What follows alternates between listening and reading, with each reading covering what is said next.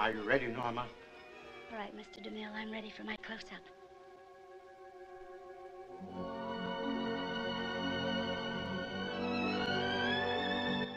Bienvenidos y bienvenidas a un nuevo episodio de Lista para mi primer plano. ¿Cómo están?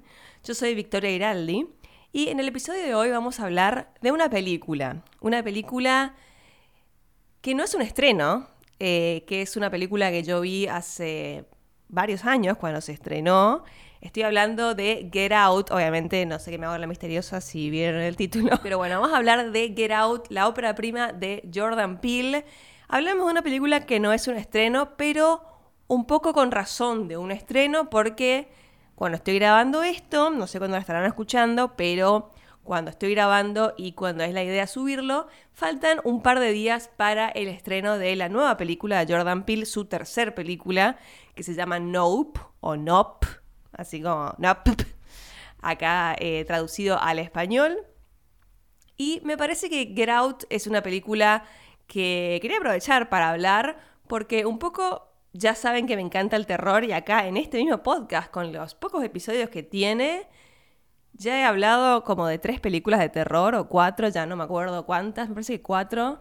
Así que es un poco mi branding y me parece apropiado hablar de Get Out porque es una película muy especial, muy particular y que yo considero personalmente que se volvió un clásico. O sea, como que no sé si en realidad ya se puede considerar clásico porque apenas tiene cinco años, sí, cinco años, 2017 se estrenó pero creo que es, de esas películas que en 50 años van a ser un clásico y son esas que te van a decir, ¿cómo no viste Get Out? O sea, anda a verla, debe estar en la lista de las obligadas de todo el mundo. Así que por eso eh, quería aprovechar para hablar de ella. Jordan Peele tiene una segunda película que es Us, película que también me gusta mucho, pero me quería concentrar en Get Out porque, como les dije, creo que es la que tiene todos los condimentos para ser muy única, muy especial y ser un futuro clásico.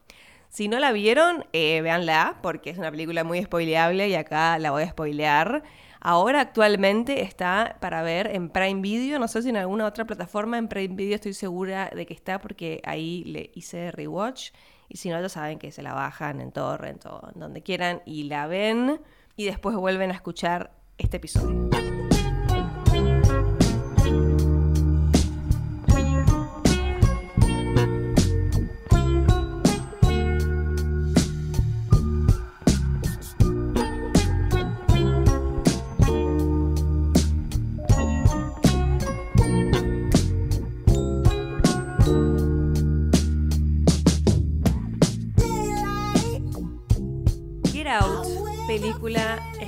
Y dirigida por Jordan Peele, estrenada en 2017. Esta película fue desde su estreno ya un fenómeno, una sensación. Una película producida por Blumhouse, una productora que no se menciona demasiado eh, como A24, por ejemplo, que es como que, ah, película de A24, oh, prestigio. Pero hay que prestar atención porque Blumhouse, productora de Jason Blum, también suele tener productos interesantes y fue justamente quien produjo esta ópera prima de Jordan Peele que costó apenas 4.5 millones de dólares, o sea, baratísima, porque todos los proyectos de Blumhouse generalmente son muy baratos, es como poco la, premisa o la política que, que llevan adelante, pero recaudó 250 millones alrededor del mundo, o sea, imagínense lo redituable que fue esta película. Y para hacer la, la ópera prima de, de, un director, la verdad que es doblemente impresionante. Esta película tuvo cuatro nominaciones a los Oscars, en los Oscars de 2018, algo que también era totalmente sin precedentes porque una película de género como es esta, que es una película de terror, eh, Jordan Peele dice que es un social thriller, pero bueno, es una película de terror con un poco de comedia. O sea, tiene una mezcla de tonos bastante, bastante única, que bueno, ya vamos a hablar un poquito más. Pero es una película de género y eh, si hay que encasillarla, podríamos decirle que es una película de terror. Y las películas de terror, como ustedes saben, casi nunca tienen lugar en los premios. De hecho, la, la única película de terror que ganó el Oscar a Mejor Película fue El Silencio de los Inocentes y que tampoco es que es la película de terror, o sea, como capaz que lo primero que me decís si te pregunto de qué género es El silencio de los inocentes, me decís drama, porque puede ser que sea por ahí. Han habido películas de terror con nominaciones, El Exorcista fue nominada también en su momento, pero Get tuvo cuatro nominaciones a los Oscars, Mejor Dirección, Mejor Guión Original, Mejor Actor Principal para Daniel Kaluuya y Mejor Película. Y se llevó uno de estos Oscars, que fue el de Mejor Guión Original, o sea que fue para Jordan Peele, porque él es el, el que la escribió. Así que ahí ya también marcaba un poco eh, esta, esta cuotita que podemos llamar, considerarla como clásico, que dije al comienzo, de, que ya logró cosas que otras películas no logran. O sea, como que ya se siente, se sentía ahí especial a, nada de su estreno y ahora, cinco años después, yo sigo sosteniendo me parece una película súper especial y que va a perdurar por mucho, mucho tiempo. Antes de escribir y dirigir Get Out, Jordan Peele era un comediante, o sea, sigue siendo un comediante, pero bueno, se dedicaba a la comedia. Yo nunca vi la serie por la que es conocido, es una serie que pasaban por el canal Comedy Central que se llama Key and Peel.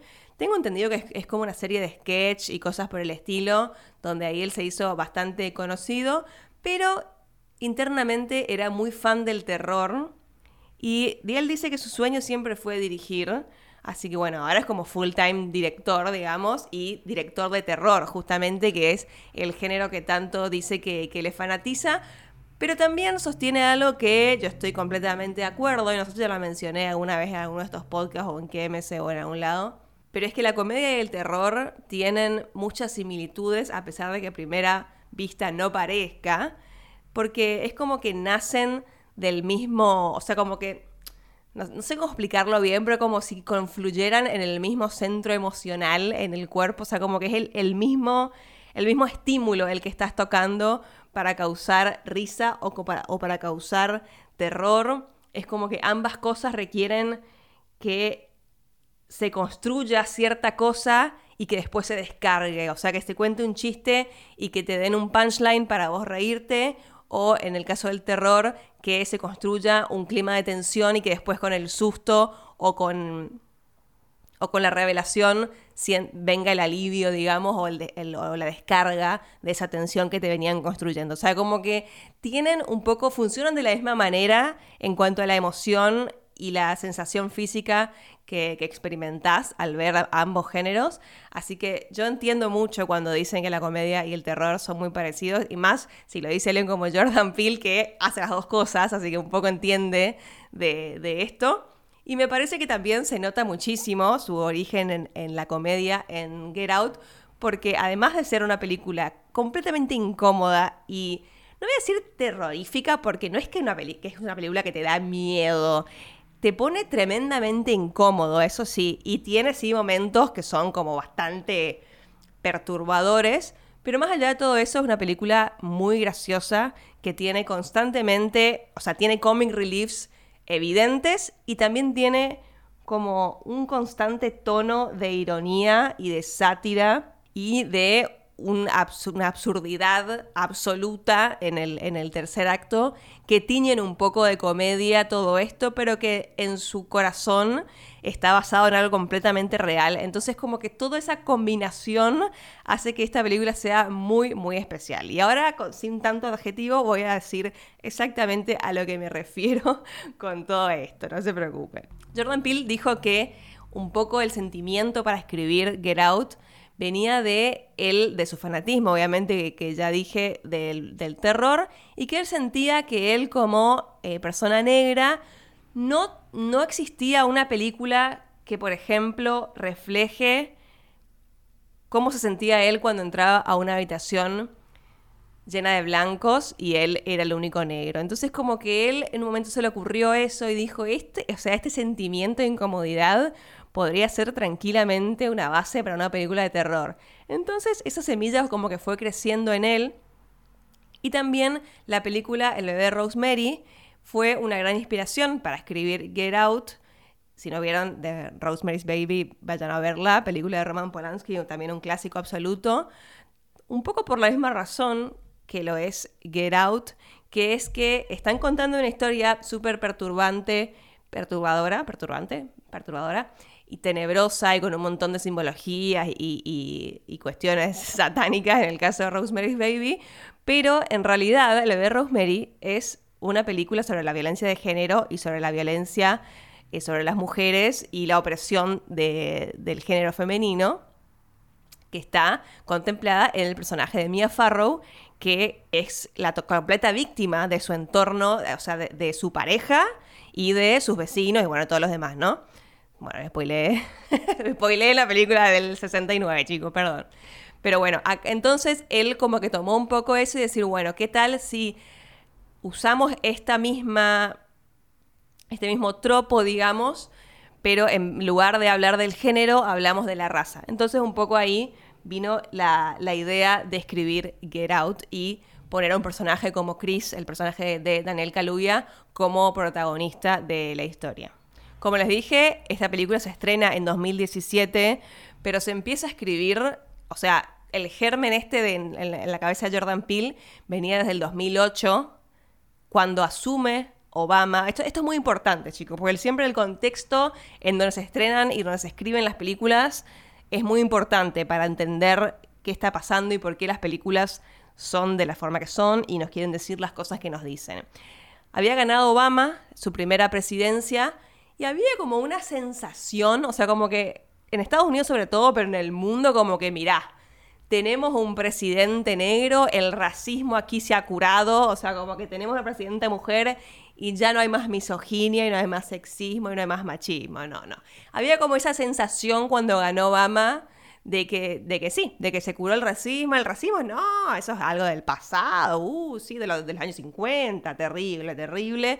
Y como que ahora son todos buenos, ¿viste? Estaba como esa sensación que claramente era falsa porque después iba a salir a la luz que, que había como grupos de derecha estaban escondidos ahí abajo del pozo que después salieron. Así que bueno, en 2008 le empieza a escribir esto, en 2013 un poco empieza la producción, empieza a hablar con Jason Blum y qué sé yo, y se filma en 2016 y se estrena en Sundance 2017, apenas una semana después de que asuma Trump, o sea, de que asuma el mandato, las elecciones ya las había, ganado en 2016 y asume Trump, o sea, como que el contexto había cambiado mucho, o sea, como que un poco se había sacado ese velo falso de que se creía de que el racismo se curó después de, la primer el primer y segundo mandato de Obama y después la gente de repente salió de la alcantarilla y votó a Trump. Entonces estaban eh, Estados Unidos y el mundo en general, porque es como que las derechas surgieron de las alcantarillas de todos los lugares del mundo. Estábamos de nuevo en un, en un lugar bastante oscuro, entonces como el timing que tenía eh, el estreno de Get Out es algo fundamental. Incluso los chistes un poco se cambiaron por el tema este del chiste de eh, hubiera votado Obama una tercera vez. Eh, se, lo actualizó, digamos, pero bueno, la, esencia del chiste de, la incomodidad estaba ahí, pero bueno, poco se, actualizó eh, para que funcione para el contexto. Algo fundamental que me parece que tiene Get Out y que me encanta es que tiene una premisa muy simple, o es una película muy chica, muy limitada, digamos, en, personajes, en locaciones. De hecho, sucede tipo en tres lugares. O sea, la mayoría en una casa y un poco en la secuencia inicial tenemos un departamento, una ruta y después ya la casa. Y una premisa muy, muy simple que es, está esta pareja que conocemos en la secuencia inicial, una pareja interracial con Chris, que es nuestra protagonista, Daniel Kaluuya, que es un chico negro, que tiene una novia blanca, que es Alison Williams, pero que tiene toda la apariencia de ser una chica blanca, liberal y woke, como le dicen ahora, ¿no? Como que progresista, que no, no hay ningún problema, como yo tipo estoy con un negro, no pasa nada. Y bueno, la idea es que vayan ese fin de semana a pasar a la casa de los padres de ella, que son claramente blancos, a que lo conozcan. Entonces, esa es básicamente la premisa y después pasan cosas, claramente. Pero me gusta mucho cómo desde el comienzo, esta es una película cuyo guion es eh, muy cerrado, es bastante cerrado. Hay un par de cositas más que, igual se las perdono porque me cierra tanto todo que la amo, pero, em, pero es de esas películas que cuando sabes la revelación, la volvés a ver y ves que desde el primer plano y la primera línea de diálogo y la elección de la canción y de todo, todo te estaba anticipando lo que estaba por pasar. Entonces, como es de esas películas que son muy rewatchables, tienen mucho poder de rewatchabilidad. Porque en este primer intercambio que tienen ellos y él le dice, che, pero le contaste a tus padres que, que yo soy negro, y ella le dice, no, tipo, no me importa. Y él le dice, bueno, pero mirá que capaz que capaz que tenés que avisarles porque no quiero que me salgan persiguiendo con una escopeta, ja, ja, ja, ja, ja. Y re que eso pasa al final, al final de todo, encima es ella la que va a tener la escopeta. O sea, como todo tiene esa, ese resignificado al final que funciona súper bien. Cuando están yendo a la casa sucede como el primer presagio de que algo terrible está por pasar, que es cuando chocan a un, ciervo, un venado, un Bambi, ah, eh, en el medio de la ruta. Y acá tenemos como un pequeño indicio ya de el background que tiene nuestra protagonista, del que todavía no sabemos demasiado, pero que después nos vamos a enterar que tiene un, trauma del pasado que todavía no, no, lo pudo sanar, que es el tema de la muerte de la madre, que murió en un accidente de tránsito y que quedó agonizando en la ruta y que nadie la fue a ayudar y terminó muriendo por, por eso mientras él miraba tele en su casa, porque bueno, también era un chico, ¿no? Entonces ya eh, vemos que él se trauma además con este ciervo, se baja y le queda mirando y como que queda un poco en shock y después nos enteramos que tiene esto, este tema de la madre, entonces ahí un poco se explica esto. Y tenemos acá una escena también muy clave, que es cuando viene un policía, blanco, claramente, y le pide la identificación a Chris, y ahí la novia toda progre y le dice, no, no, no, no, pará, ¿cómo, le vas a pedir si él no estaba manejando? ¿Que acaso sos racista? ¿Acaso sos racista? Es este típico cosa de que, ay, pero qué progre que soy. Y en realidad, después, cuando sabemos todo lo que pasa, lo que estaba intentando impedir la mina era que quede registrado la presencia de él con ella ese día, porque claramente lo estaban por desaparecer, entonces no, no podía quedar ese rastro eh, con la policía identificándolo con su documento. Entonces, un poco inteligentemente, Jordan Peele escribe eso de, que se hace la progre, un poco también para despistar a la audiencia, eh, porque hasta último momento vamos a creer de que ella de verdad tiene, es empática y, y es súper progre, no como la familia. Entonces todas estas cositas están como para que nosotros un poco nos convenzamos de que ella es una buena piba y está todo bien, pero al final era la más loca de todos. Cuando llega a la casa es cuando empiezan a pasar estas cosas increíbles, que son estos pequeños comentarios, eh, micro racismos, ¿no? Estas pequeñas microagresiones que Acá, bueno, yo soy una mujer blanca eh, y acá en Argentina no está tan marcado culturalmente el tema de los negros. obviamente hay racismo y hay clasismo, porque lo hay en todos lados, pero bueno, claramente no es la misma situación exacta de que lo que se vive en, en países como Estados Unidos. Pero este tema del padre cuando, se, cuando le dice tipo, eh, ¿y hace cuánto están saliendo? Y le dice tipo, this thing, how long has been going on, como thing, le dice como, como queriendo imitar la tonada de negro. Salvando las distancias, me hace acordar, acá sucede cuando alguien imita un acento de... Bueno, a mí me pasa, chicos, que yo no soy porteña, entonces tipo me quieren, imitar mi acento o querés imitar, no sé, un acento de, Bolivia o de, o de Paraguay como para empatizar o quedar bien, en realidad le estás recontra ofendiendo, o sea, como... Imagínense eso, ese tipo de identificación que suceda en, gente blanca en Estados Unidos. O sea, esa es como la genialidad que logra Jordan Peele acá. Que él dice que en realidad muchas de estas cosas que suceden acá, muchas veces vienen desde un lugar no de mala intención, sino como de, querer hacerte gracioso o de querer sonar como que, como que empatizás, pero como que lo haces, haces una de más, entonces lo incomodás.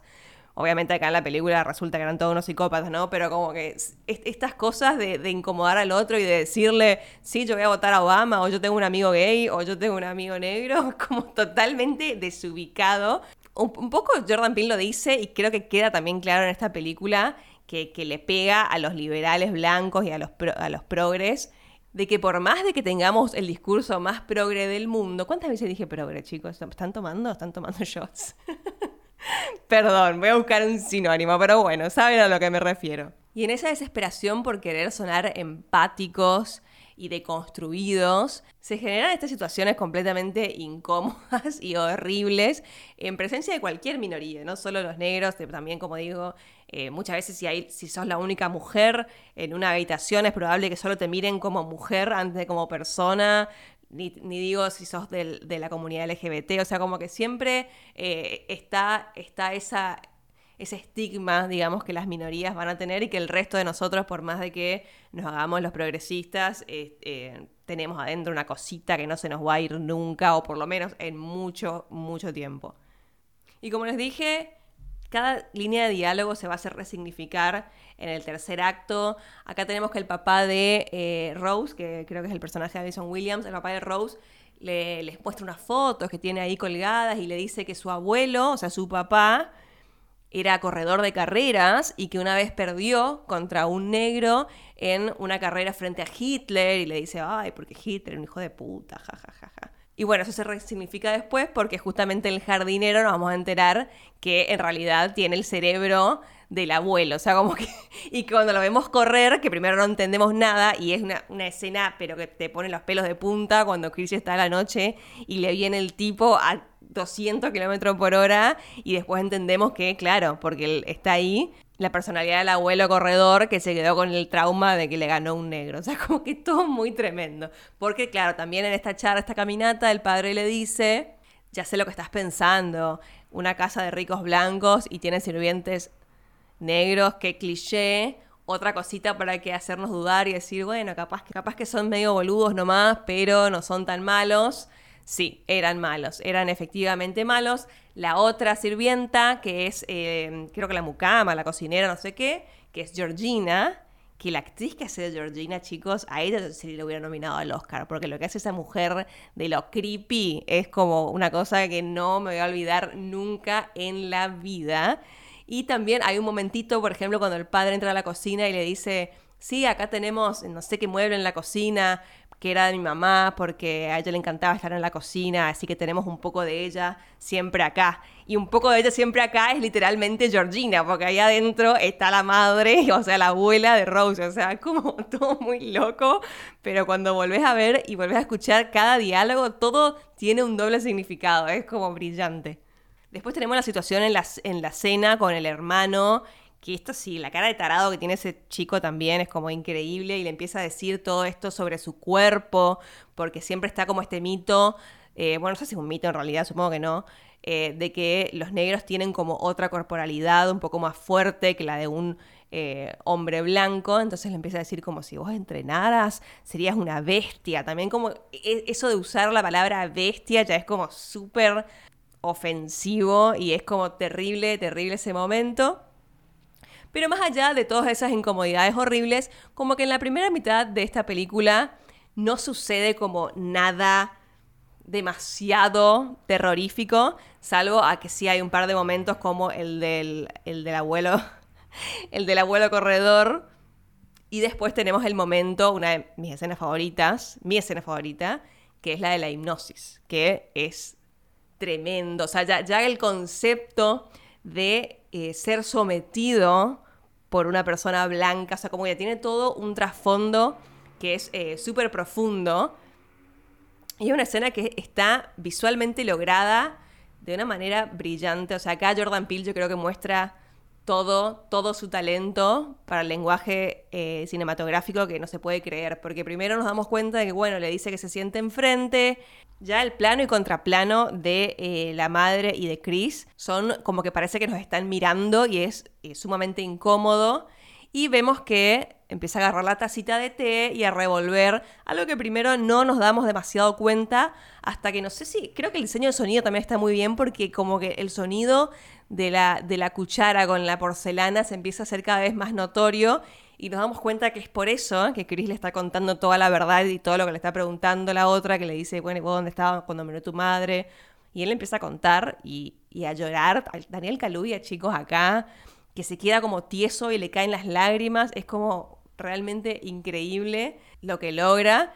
Y te, cuando te estás dando cuenta de lo que está sucediendo y le dice, bueno, ahora te hundís, fa, ese momento me parece magia y visualmente también me parece que está eh, muy ingeniosamente diseñado este, esto del The Sunken Place, ¿no? Como el lugar eh, el lugar hundido sería en español.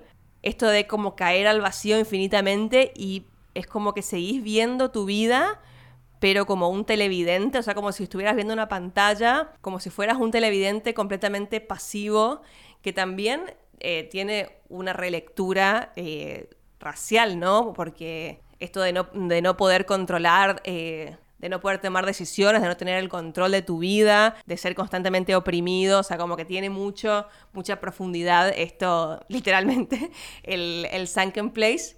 Y visualmente me parece que está resuelto de, una, forma muy, muy gráfica y muy clara. Eh, y me encanta esto de que sea como una pantallita donde termina viendo la cara de la otra.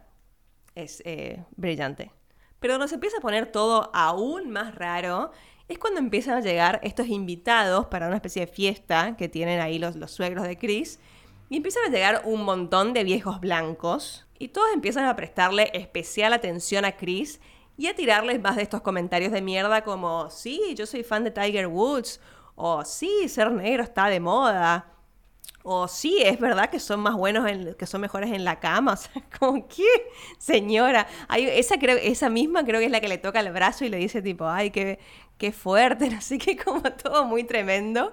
Y, como que va creciendo esta incomodidad que finalmente va a explotar un poco, bueno, explota después eh, en la subasta, ¿no? Pero empieza a explotar cuando aparece la Kit Stanfield, que había aparecido al comienzo, y la habíamos visto en la secuencia inicial, en el comienzo de todo, siendo eh, secuestrado en, un barrio muy suburbio blanco, es secuestrado, y acá vemos que eh, está vestido de blanco, básicamente, y tiene como la mirada perdida y está con una señora. Entonces ahí nos damos cuenta de que efectivamente acá lo que está pasando es de un nivel de perversión aún mayor que los comentarios de mierda de Tiger Woods. O sea, ya estamos hablando de esclavitud literal, o sea, como muy tremenda. Y a todo esto tenemos el comic relief de El amigo de Chris, que ese sí está todo el tiempo tirando chistes y irónicamente está tirando la teoría conspirativa que es, termina siendo cierta, que es que, che, tipo, te van a agarrar de esclavo sexual y es como súper divertido todo el tiempo y es que el que va a funcionar como detective externo para eh, terminar rescatando a Chris. O sea, está como todo muy bien eh, puesto. Y este personaje me parece que funciona de maravillas porque termina siendo muy, muy gracioso. Pero bueno, volviendo a la Kit Stanfield, es súper fuerte el momento cuando se despierta con el flash y se vuelve así y vuelve en sí y le, le, dice el título de la película, me encanta. Get out, get out, le dice.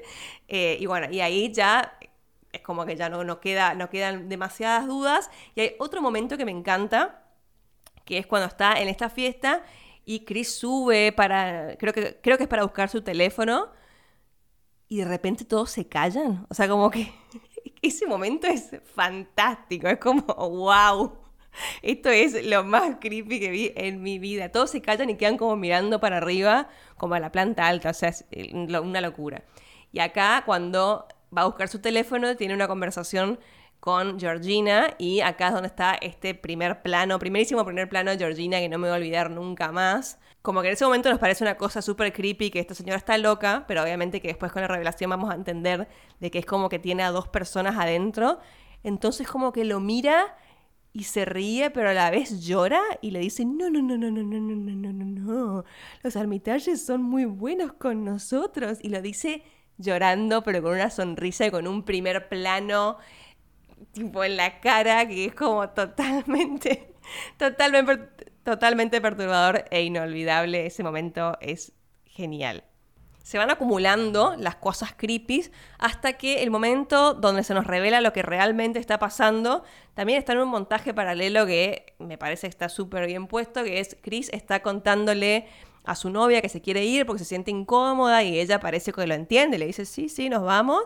Y mientras tanto vemos en el montaje paralelo la subasta que encima está hecha en silencio, pero está como el papá de Rose conduciendo con una foto de Chris ahí, cual venta de esclavo, y es completamente escalofriante ese momento. Aparte, como les digo, no solo por lo que significa en la película, sino por lo que significa socialmente. Es, es realmente terrible y está logradísimo. Y a su vez no puedes evitar, por todo lo que viene después, de, que sea una cosa totalmente alocada y absurda que esté sucediendo.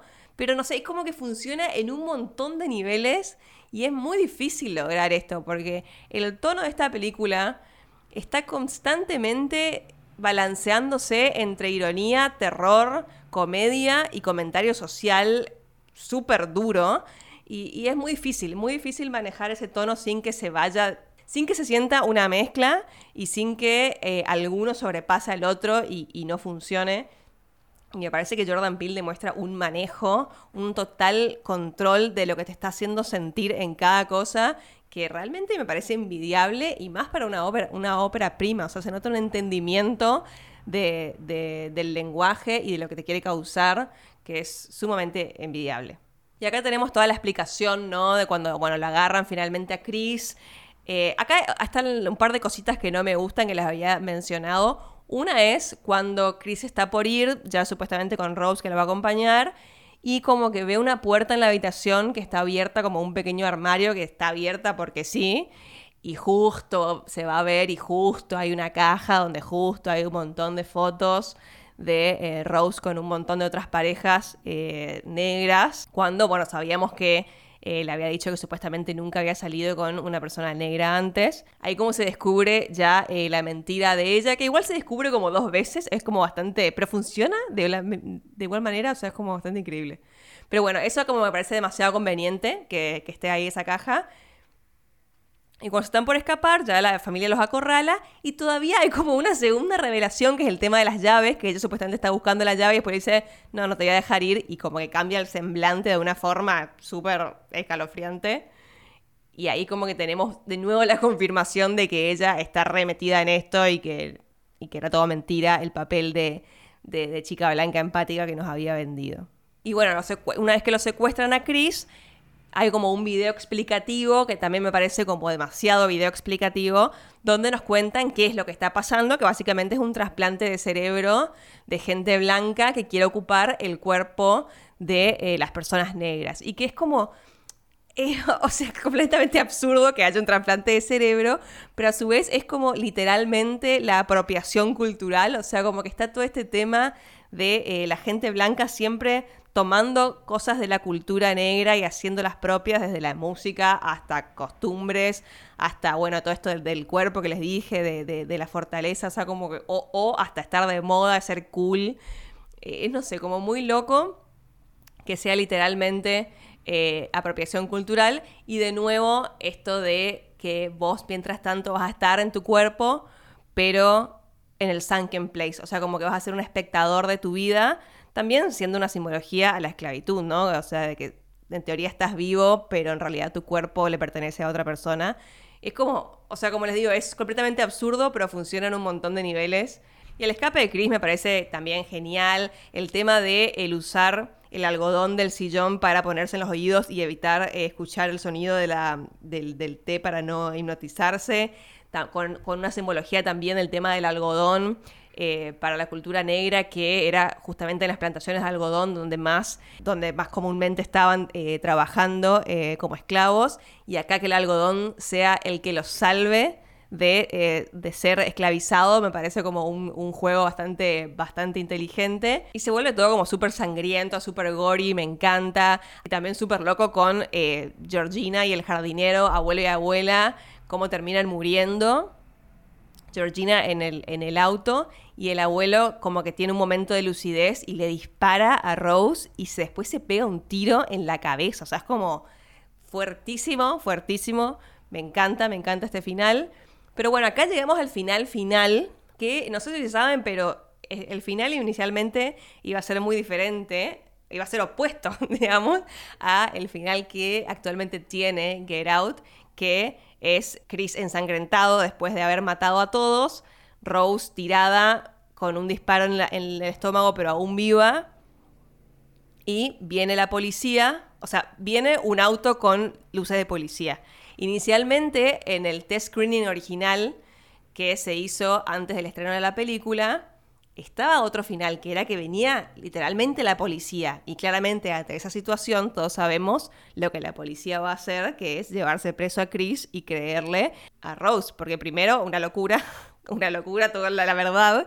Y segundo, porque ella es una chica blanca y vos sos un, un hombre negro ensangrentado. O sea, como no, no, hay chance, no hay chance de que funcione de otra manera. Pero aparentemente, como ya el contexto era otro, ya estaba Trump en la presidencia, ya habían habido eh, algunos crímenes muy fuertes raciales eh, por, esos tiempos. Se, estaba viviendo como, se estaba viviendo como un momento social bastante oscuro es como que la gente se iba demasiado, demasiado bajoneada. Entonces, un poco Jordan Peele dijo, bueno, si con la realidad no podemos escapar de este terror, por lo menos en la ficción vamos a hacerlo y ahí escribió y filmó otro final que es el que actualmente tenemos, pero que también tiene algo genial que es que igual funciona de la otra manera, porque igual cuando vos ves las luces de reflejadas en la cara de Chris de que está llegando el, auto de policía, lo que vos te imaginás que es el auto de policía, se te cae el mundo abajo porque él se levanta, levanta las manos, alza las manos como si fuera culpable, porque ya sabe lo que va a pasar y porque vos también sabés lo que va a pasar. Y cuando se abre la puerta y ves que dice aeropuerto, no sé qué, y baja el amigo, es como el alivio más grande que sentí en mi vida y es como, wow, gracias Jordan Peele porque no me quería sentir una mierda en este momento, más de lo que yo me siento. o sea, me parece que el cambio funciona eh, mucho porque, o sea, como que sigue estando el sentimiento anterior porque sin que te lo diga, lo sentís y eso me parece como muy, muy inteligente.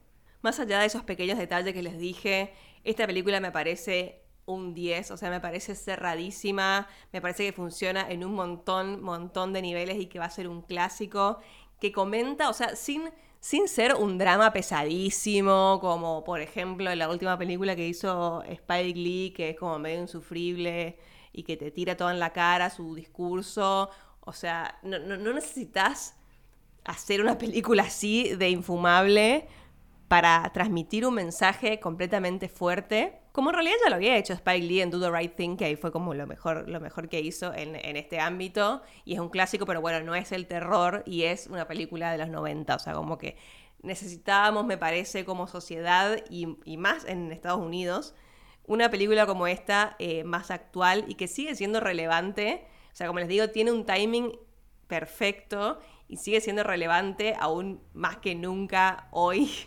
y, después se hicieron como otras películas que critican un poco a esta cultura blanca, liberal, que se quiere hacer la, la, progre con este tipo de, comentarios. Hay una peli que se llama The Hunt, que, se burla un poco de eso. Está bien, pero no, funciona, me parece, tanto. Y después una película como por ejemplo Knives Out también lo hace. Me parece que está, que está bueno, está o sea, como metido en un Judanit, un poquito de, crítica social y unos palitos ahí para, para la sociedad norteamericana pero en Get Out es, como magistral, como está hecho. Y como te digo acá, nosotros en Argentina, aunque muchas eh, realidades sociales sean diferentes, en, el, en la esencia de la discriminación y las minorías, obviamente que nos podemos sentir eh, empatizados e, e, identificados un poco. Y, eso es lo que también te pone incómodo, porque estos comentarios, como les digo, del hacer el chiste de Obama y todo eso, es como que nos podemos sentir identificados todos. Entonces me parece, me parece una, una, genialidad. Una genialidad ese lugar incómodo en el que te pone Jordan Peele. Y por eso tengo muchas ganas de ver Nope. O sea, realmente no puedo esperar. Siento, o sea, no sé. No, no, tipo, tampoco, quiero ir, tampoco quiero ir con el hype tan arriba porque eso no, no siempre es bueno. Pero es una película que ya se estrenó en Estados Unidos y viene con ya mucho muchas buenas críticas, así que bueno, no puedo evitar más que estar manija, perdón, no lo puedo evitar. Pero bueno, Jordan Peele sin dudas es un realizador al que hay que prestarle atención porque me parece que tiene muchísimo, muchísimo para decir. Y en apenas dos películas que vimos, o sea, ya hizo tres, pero bueno, vimos dos, eh, me parece que ya, que ya lo demuestra. Así que nada, lo, lo quiero mucho, lo banco mucho y tenemos otra prueba, chicos, de que el terror es mucho más que un género marginal que no tiene nada para decir y es superficial. Tiene un montón para decir y gente como Jordan Peele lo demuestra. Bueno, espero que les haya gustado este episodio de una peli un poco vieja, pero que no por eso menos relevante. Cuéntenme ustedes si les gusta Jordan Peele, si la habían visto antes o la película. Si es que la vieron para este podcast, chicos, me muero. Pero bueno, calculo que es una película muy vista, así que no, no va a haber problema con, con eso. Pero cuéntenme, cuéntenme qué, qué les parece Get Out, qué les parece Us. Y bueno, cuando se estrene Nope ya hablaremos de esa. Pues pueden seguirme en arroba Vicky Air en Twitter y en Instagram. No tengo nada más para decir por ahora, así que nos escuchamos la próxima. ¡Chao! It always will be. There's nothing else. Just us. And the cameras. And those wonderful people